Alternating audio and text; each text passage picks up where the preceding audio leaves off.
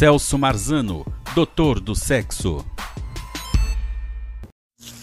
Herpes genital. Vamos saber mais detalhes sobre essa doença sexualmente transmissível. Bom, primeiro, é diferente do herpes labial.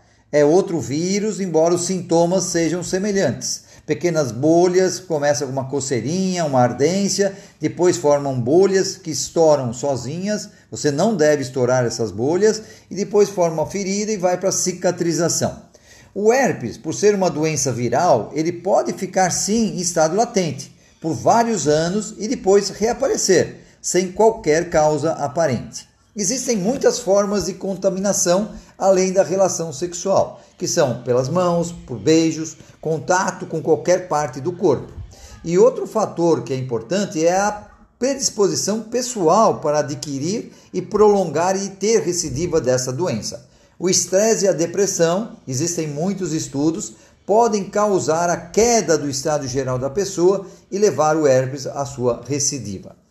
Qual pomada devo usar? Outra pergunta muito comum.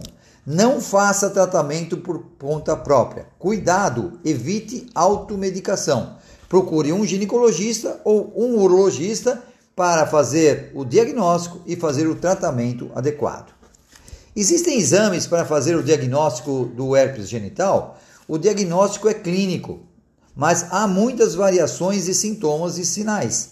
E esses sintomas podem também ser de outras doenças, como na mulher, uma vaginite inflamatória que dá coceira, dor na relação, corrimento. O homem também, essas outras bolhas podem ser então balanites, balanopostites e não ser o herpes genital. Daí a importância de passar pelo urologista para fazer o diagnóstico. Procure ajuda médica especializada.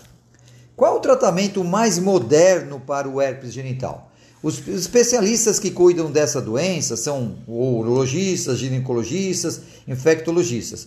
E o tratamento atual ele é muito caro porque ele é a base de interferon, que são umas substâncias que ajudam a aumentar a resistência do paciente, mas nem sempre é necessário.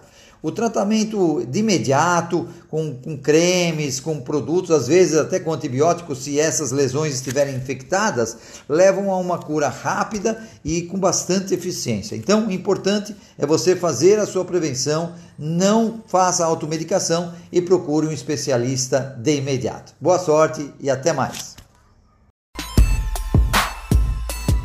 Celso Marzano, doutor do sexo.